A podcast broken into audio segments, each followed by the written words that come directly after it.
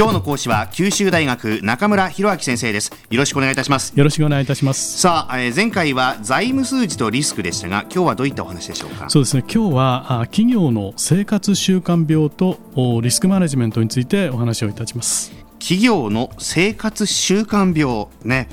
これあの昔から大企業病という言葉聞きますけども企業の生活習慣病のこの定まった定義というのはあるんでしょうか？そうですね、えー、企業の生活習慣病という言葉は私が実はリスクマネジメントの講義などを行うときに使っている言葉なんですね、はいはいはい、で必ずしも確立した定義はないんですけれども、おまあ言ってみれば知らず知らずの間にビジネスモデルやそのガバナンスとかあ企業の自分の企業の組織などが蝕まれて、えー、企業のその力といいますか勢いが後退してですねもはや取り返しのつかない状況に陥るということを、まあ、考えています。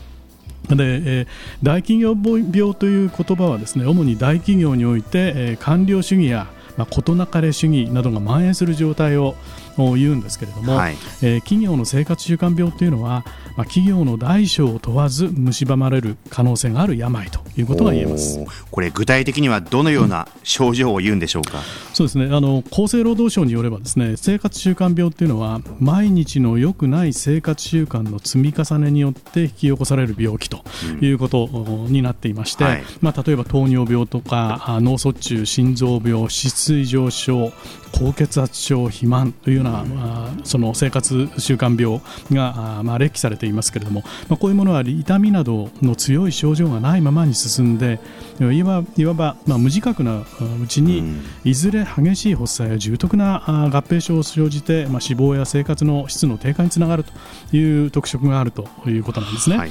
でやはり企業においても同じですけれども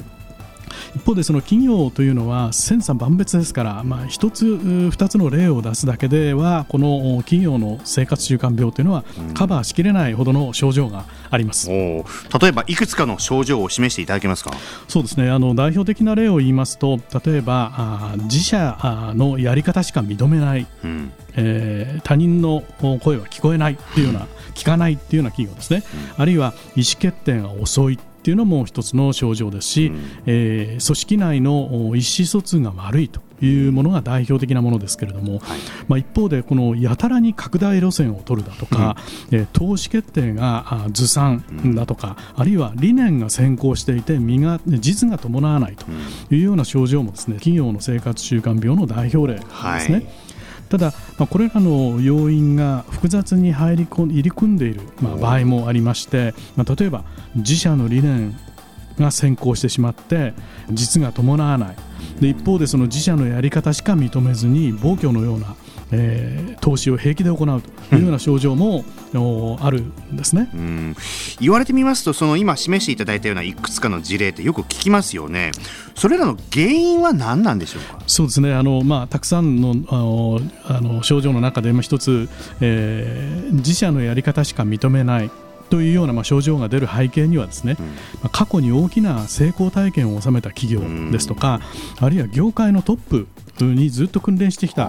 企業というような状態がまあ挙げられます、はい、で過去の成功体験を引きずっている企業というのは、まあ、外部の意見を聞こうとしません、うん、で、えーまあ、業界トップの企業の場合これはもうすべての業界のトップの企業ということではありませんけれども、うん、えー、業界トップの企業に陥りがちな、まあ、問題というのは危機感に乏しくてですね、うん、せいぜい2番手の企業の動きぐらいにしか目を向けないというような状況が生まれる。ということですね、はい、で組織内部では同じタイプの人たちが経営を行っていると。要するに異を唱える人たちはもうすでにもう外に出されてしまっていてですね、うん、で社内には異を唱える人がいない。金太郎飴のような状態になっていると、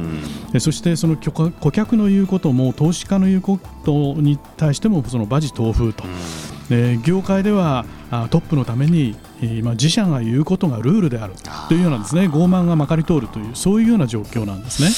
あのそうした企業の治療方法にはどのようなものがあるのでしょうか？そしてそうですね。その、まあ、症状が出ていることをですねまずその企業に知らしめて、うん、えー、あなたの企業は生活習慣病があるんですよということを認識させる必要があるんですけれども、はい、まあ、ただ今申し上げたような症状が顕著である場合、うん、えー治療はかなり難しいと言わざるを得ません、はい。でまあ、なぜならばですね、まあ、誰も誰の言うことも聞かないという症状が根付いてしまっているんで、でまあ、よほどのショック療法でない限り自意識過剰状態はまあひっくり返せないからなんですね。でむしろ、まあ、我々が知るべきなのはどうすればこんな会社にならずに済むかっていうことを考えた方がいいんじゃないかと思います。はい。常に第三者の意見を聞くようなガバナンス体制をビルトインしておくですことですね、はい。例えば第三者の対社外取締役を複数入れておくと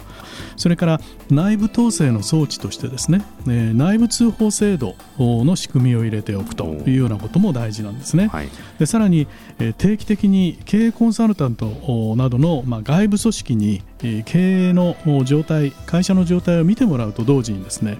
他社比較他はどうしているかとか、えーいうそういうまあ機会をおもあのお持っておく必要もあるでしょうし、はい。またその市場の状況とか、えー競争優位性の分析などですねえー多面的に自社の状況を分析する部門や、まあ、担当者をビルトインしておくという必要もあるんだと思います。でまあ、これは結局いろいろコストはかかるんですけれどもただやはりリスクマネジメントという、まあ、重要品目とうん。いうことで割り切るう必要があるんじゃないでしょうか。うんまあ本当人間の生活習慣病と同じで取り返しがつかなくなる前に日常的にこのチェックをうん怠らないということですかね。そうですね。いやこれキーワード挙げるとどうでしょうか？そうですね、えー今日のキーワードはあ企業の生活習慣病です。あの企業に勤めてますと年に1回とか2回とか健康診断を受けに行きなさいって言われるんですけど、はいこれ企業そのものも け検診受けなきゃいけないとですそういうことですね そうなりますかね。はいえー今朝は九州大学中村博明先生でした。ありがとうございましたあ。りがとうございました。